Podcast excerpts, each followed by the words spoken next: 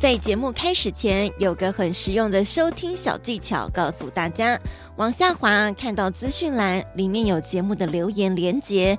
如果待会你听完觉得诶不错哦，请五星评论加留言，还可以抖内请我吃一块软饼干，让我们继续创作。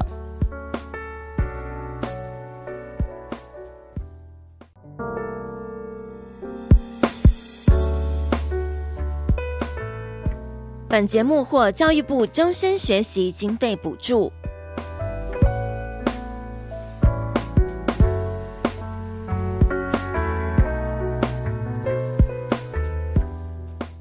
针灸，现在很多人以为针灸就是扎针而已，其实针灸是两件事情，针是针，灸是灸。哦，那你很多人是不知道。嘿，hey, 我们一起成长吧。关于长大与变老的事，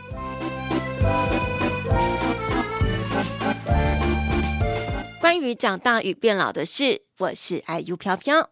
这一集节目由广生药房的第四代周东彦陪伴着我们。前情提要一下。东燕的曾祖父呢，以潮汕人向外冒险的精神渡过了台湾海峡，来到宜兰沿街贩售中药。而在民国三十八年，山河变色，祖父回不了广东，便在宜兰落地生根，而有了广生药房。那么，中药对于我们有什么样的生活记忆，还有健康帮助呢？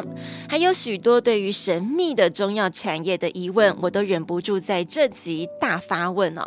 那就从东燕小的时候就喝感觉很贵桑桑的人参茶的事情来讲起吧。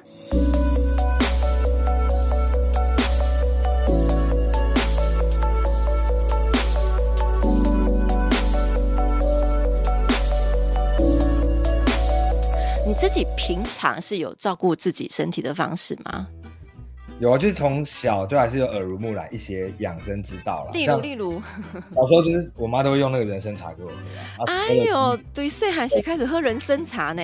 对，就因为因为我们是药房，我们其实要卖、嗯、卖给客人，那个切片是很漂亮的，嗯，看起来是很美的，那一定会切出来一些很细碎的那个东西，我们必须要自己吃掉。NG 品，不浪费 NG 品，我们就自己吃掉。嗯希望每天都喝切出来的 NG 品这样子，那喝了当然会比较有精神。其实大家现在研究人参皂苷，皂苷其实对身体的抗老、抗氧化跟抗老化很有效果，所以多多喝，我觉得就是对皮肤啊，然后整个气色都会比较好。这样、嗯、哦，我有个问题，有些人说体质很弱的人，好像是其实不适合吃人参，嗯，有这样的说法吗？体质比较差、气血不足的人，就是特别要吃人参，特别要吃，人参是不会说越补越差。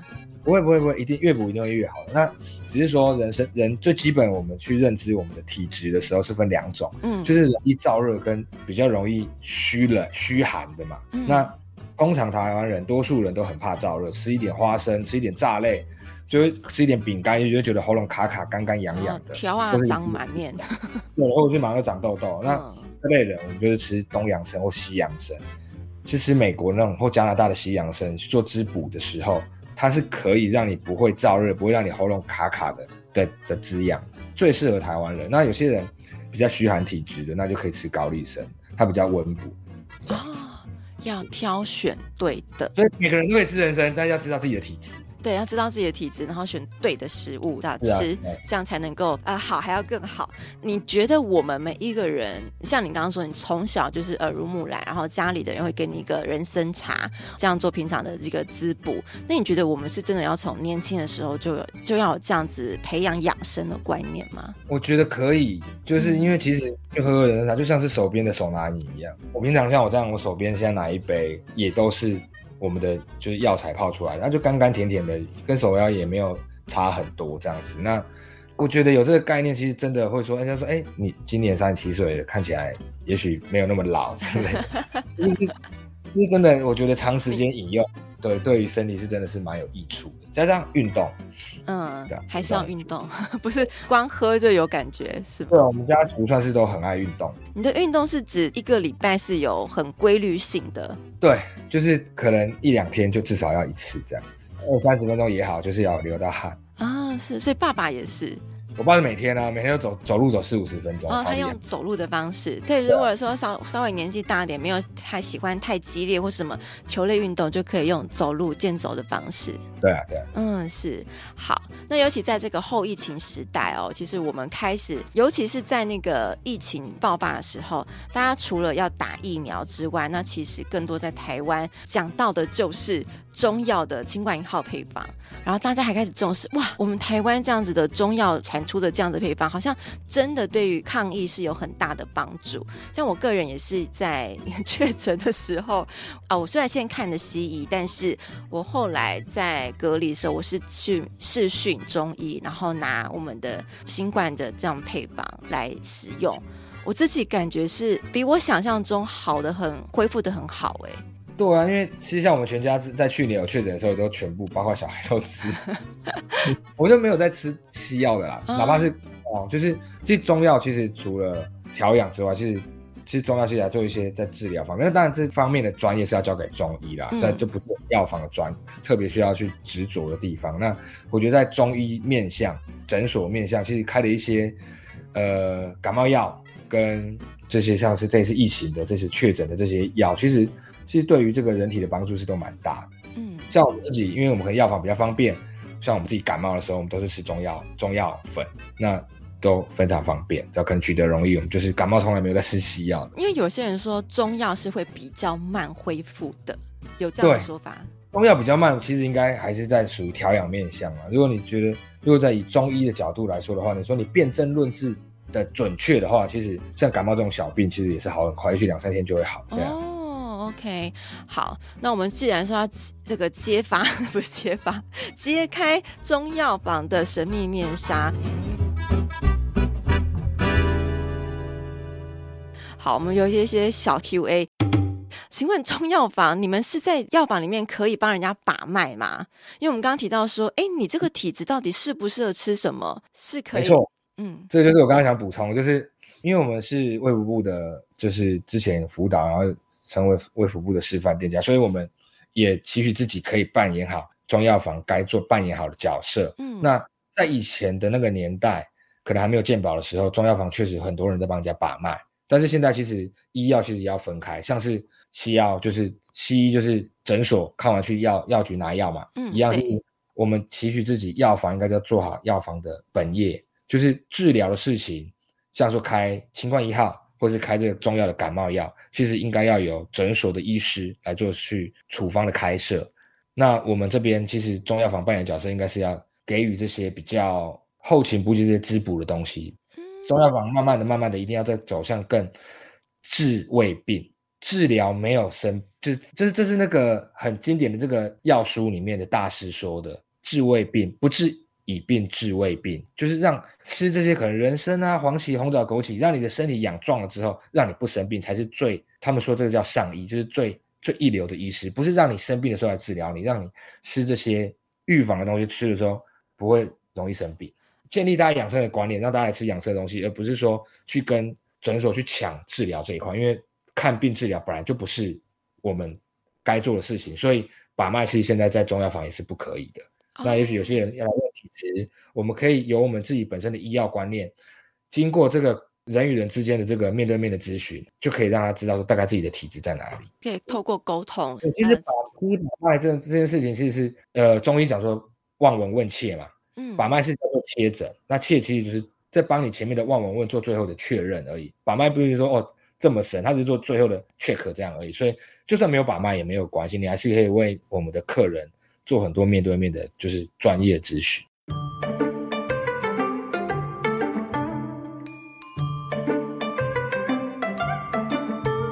前一阵子在看的韩剧有一部叫做《朝鲜精神科医师刘世峰》。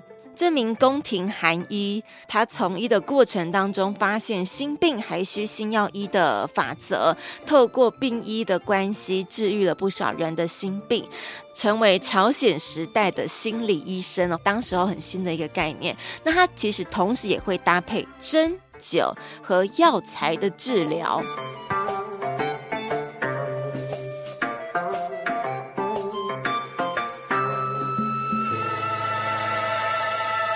以前的韩国他们都是写字是写中文呢，所以应该他那个中医也是从中国这边过去的。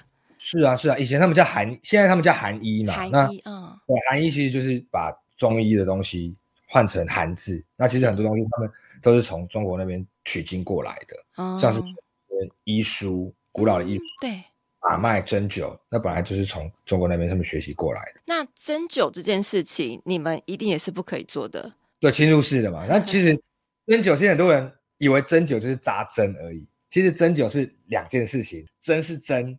灸是灸哦，那你 很多人是不知道，针就是扎针，就是把那个细细的针刺在身上那个，对，那叫针灸的针。嗯，灸是把艾叶做成艾条之后燃烧，然后把那个艾条去在你可能不舒服的地方，也许你可能肌肉扭伤的地方，去那边悬着，或手手腕不舒服嘛，他可能就用一个灸条在那边把你熏着，然后把你熏热，然后你的这个可能里面的湿气熏掉，这样灸是灸。针是针，原来如此。所以后我们要去那个中医院，你说，呃，意思是我要针，不要灸，这样子。他说，哎、欸，你内行内行。针灸有合在一起，就是有些人针在上面之后，会放艾绒在上面再加热，哦、就是针针灸合一。对，是我刚讲那部韩剧，它里面有偶尔会出现，他就用个个东西，然后夯，然后不知道在夯什么。很多就是针上面，然后还放一个艾艾绒块，然后就是它会冒烟嘛，那就是针加灸这样。哇，真的上了一课哎！因为我那时候还没有来学习的时候，我也是以为针灸就是扎针，就是那根针，对，然后那边转转转转转。针灸这件事，呃，在我们的中药房不能做，但是如果大家去中医院的话，可以稍微知道这个小是是是小秘密。那应该没有中药房敢 帮人家针灸了，那个太那个也是啦，太违法。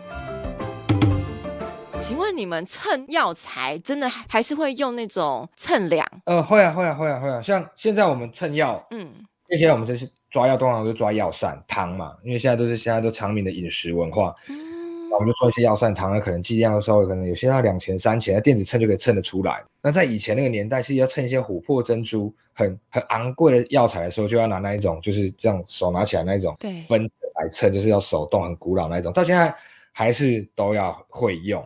为什么比较珍贵的药材用那个是比较精准？因为剂量都很轻，都那东西又很轻，本身东西很轻，嗯、然后剂量也很小，因为很贵嘛，人家不可能买很多，所以因为它的。剂量会小到电子秤显示不出来的时候，你就用分那个叫分秤，用手动的方式来去来去做这个执行。这边有个秤砣，然后这样来拖拉，然后来做平衡这样子。哦，原来如此。去中药房最喜欢看他那个秤，然后在那边量，很可爱。对，那个手一开始学那个手势的时候，我会觉得哇，怎么这么卡？要怎么用这样子？哎、欸，对，因为是两边要去手动用的。对对对，那就熟能生巧，慢慢就会用。因为我家说连倒药都不会啊，就是一张纸上面药材，你想把它折起来。把它倒在夹电袋里面都是一件不容易的事情。对对对，要有机会会折的。如果，你要有手势，要怎么去让它快速的马上马上可以就是倒倒量出来。哇！还有想再问，中药房里面的药材通常啦都有几种？就是放在那个柜位上面的很多小抽屉的，应该一两百种吧。每间药房不太一定，每间药房应该会使用的，还是有个制式的一百种。一百常用一百种，对，然后现在常用的我就说刚推陈刚刚的，就是现在会常用的都是一些常民的药食同源的药材，像说是黄芪、当归、川穹，像我们吃麻辣锅就会吃到的这些药材，哦、这些东西就是会现在非常非常常用，是因为现在愿意接触中药，可能喜欢喜欢喝药膳汤，嗯、喜欢煮养生茶，就是这类的药材。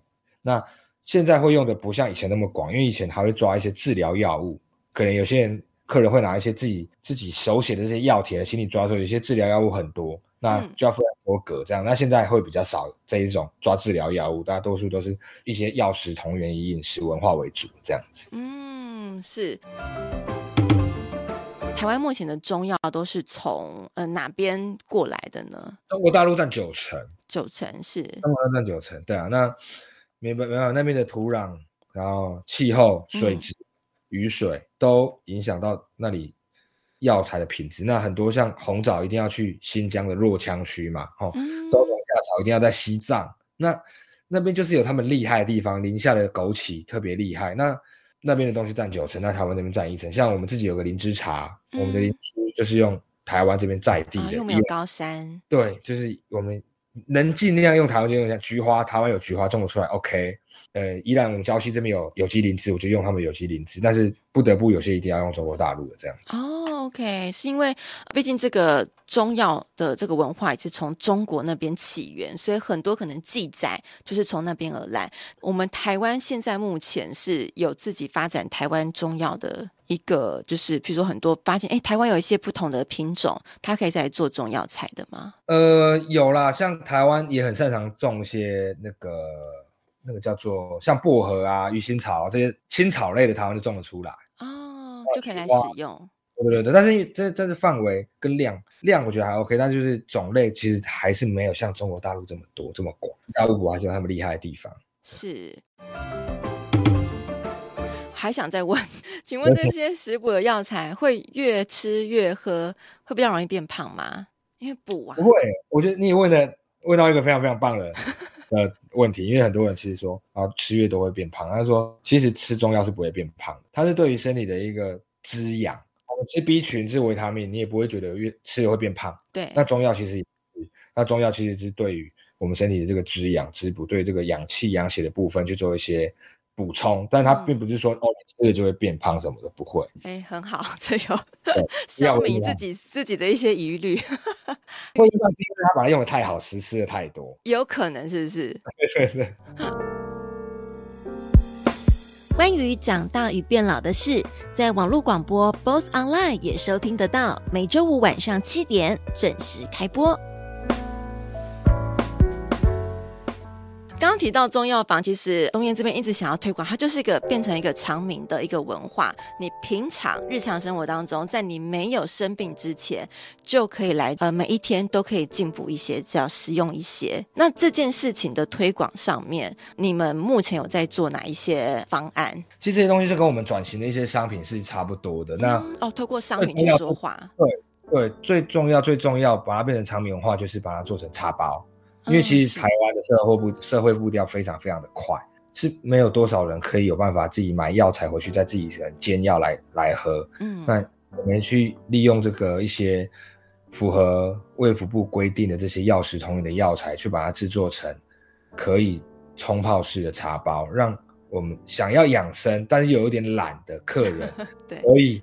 快速的在办公室里面，就是打开我们的包装，拿出一个三角茶包，放到杯子里面冲热水，就可以直接达到养生这件事了。然后在这件事你上面，我们做出不同的面向的口味跟效果，让大家去自由选择。有养气血的，有润喉的，有养眼睛的，有固脑的，然后有可能黑豆杜仲茶是比较固腰腰骨的，就是不同不同的面向让。每个人去做自己想要做的身体不一样的选择，这样子。嗯，是，这其实也是透过这样子的方式，可以让我们自己也重新认识自己身体的一个特质。对啊，对啊，对啊，然后把把它做的好喝，就会有人接受了。所以我们不同面向都会有一个主口味，啊、像祛湿的，我们就说洛神花，酸酸甜甜的口味；那那可能固脑的，我们就用牛蒡茶之类。就是你要有一个主基调，做出来之后，大家会觉得说，哦，这个东西。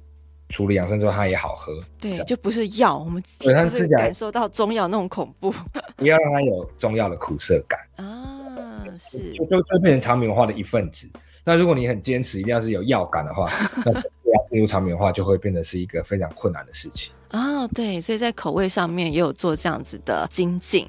那东野，你觉得我们在后疫情时代的我们要如何来因应呢？后疫情时代应该要重视养肺吧。因为在中医的概念里面，其实像这种温病类的、瘟疫类的，通常都是属于热症。那热症方面，在我们医书里面会说，呃，肺受着热之后会被烧干，因为肺是焦脏，这是在中医的系统概念里面啊。哦，在他们逻辑里面，肺为焦脏，是非常非常娇嫩的，就是很傲傲傲娇，然后傲娇。我的肺是傲娇哦，肺是娇脏哈。嗯很容易受伤的意思啦，哦，再来，肺喜润而恶燥，所以肺是非常需要湿润的这个情况的。是，如果你不你不湿润它，你不润泽它的话，那它一干燥就出现干痒、干咳、咳嗽不停的情况。那其实受热症着着肺之后，肺很容易会是干燥的情况，所以就是在后疫情时代，大家就是要用力的去滋润我们的肺部，去滋养肺部。它不外乎就是吃我刚刚说那些什么西洋参啊、黄芪啊这些麦门冬啊，去滋润滋润我们的这些这些呼吸系统。那像我们也有针对疫情预后的，去特别做个茶包去，希望大家可以真的很想来来喝个养润的时候就可以。喝我们的茶，这样好，老板网购，直接网购真的很需要哎，尤其最近确诊也是有人数有增加，然后流感啦，然后我发现我们后疫情时代面对真的是很可怕的种种的病毒哎。对啊，就是疫情好了，大家都会有一些后遗症，那种养咳、干咳都维都维持了一一到三个月，就是、嗯、就也很多人来求助我们，对啊，是，然后这部分就是靠后勤保养。就是就真的是我们药房的强项，这就不是治疗了，不是说你确诊去治疗，你这就是等你好了后遗症，你需要用调养的东西。那没有中药，好像也不知道没有药可以吃了。对啊，嗯，对对对，所以我刚想，我刚忘记确认一件事，就是我们中医他们是有开药方哦，有这样子的药方。是但是当我们突然觉得，哎，我最近好像哪里不舒服，或是我觉得就像刚刚讲哦，咳嗽咳很久，干咳很久，所以我们是可以到中药房跟你们讲有这样子的症状，然后请你们可能开几帖这样子。就这件事情是跟开药是一致的吗？还是不太一样。这个事情应该还是要交给中医啦。但是你们也可以说，就是我想要一些可能来，就可能可能咳不严重，可能说哦喉咙干干的，那有什么推荐？也许一些八仙果啊之类的，不然本身就可以吃的。对，当零水吃。对，当零水吃，它也可以润喉喉咙部这样子。啊，OK。因为它那个是很模糊啊，介于治疗跟保养之中。平常的时候，如果你有需要一些呃保健，除了我们西药的这些保健食品之外，西方的保健食品，但其实我们东方中药材也是属于我们一种得天独厚的选择。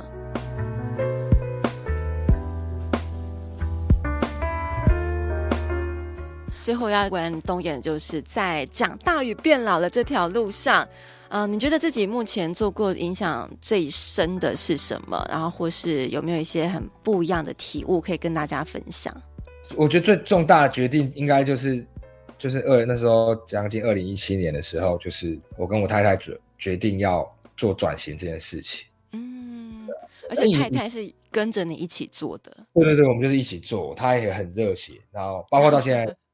我们转型的第六七年，到现在还是保持非常热血的情况，对啊，就是因为从那个时候开始，以前都是学传统药房的食物，嗯，但是从那一年开始，我们开始学习转型。那转型其实跟药房完全无关，嗯，是，就是要学习学习非常非常多面向的东西。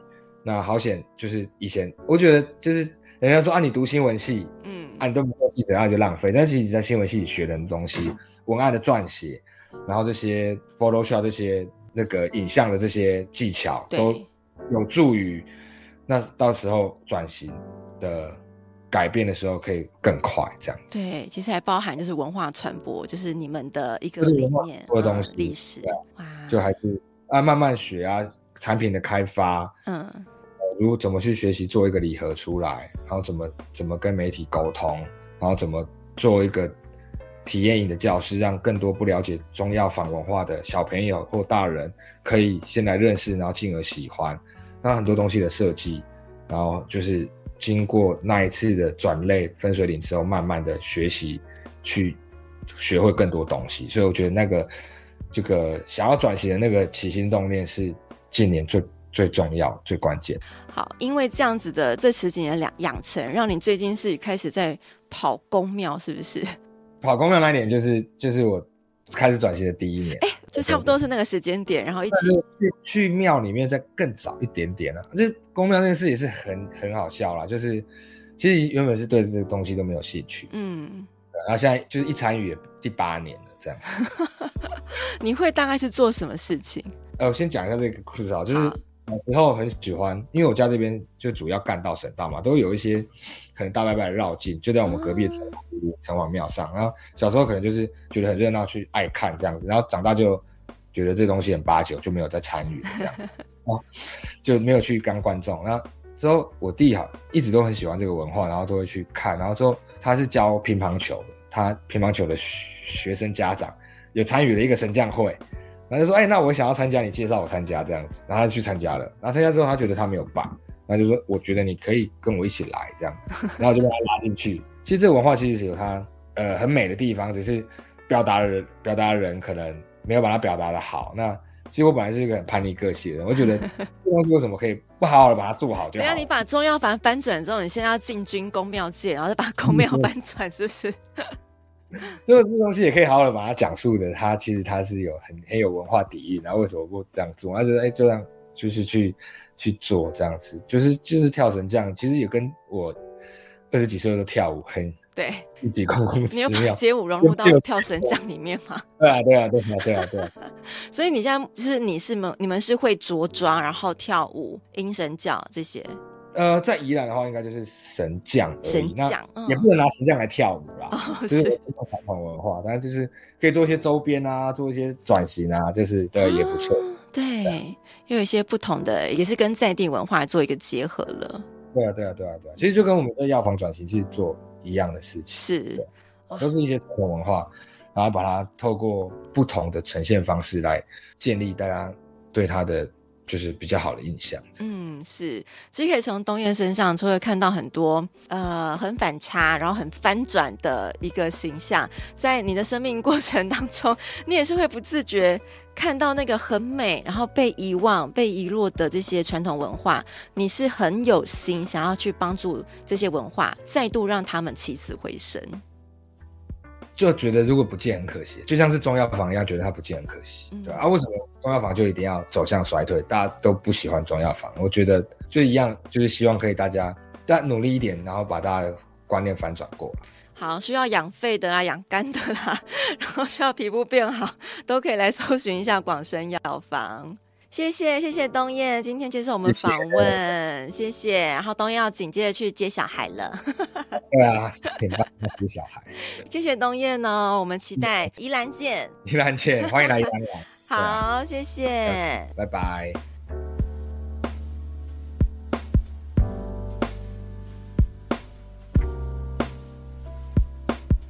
下方的节目资讯栏有广生药房的连结，请享用喽。这次与东燕的谈话，发觉到他不停地用叛逆的精神，将传统文化的故事重新述说。我自己也相当的高兴，能够将他的故事在 Podcast 中来分享。因此，你的聆听对我们是非常大的鼓舞。请到 Apple Podcast 或是 First Story 来留言，可以的话。五颗星评论，拜托拜托，告诉我你对于节目的想法，我们下一集见喽。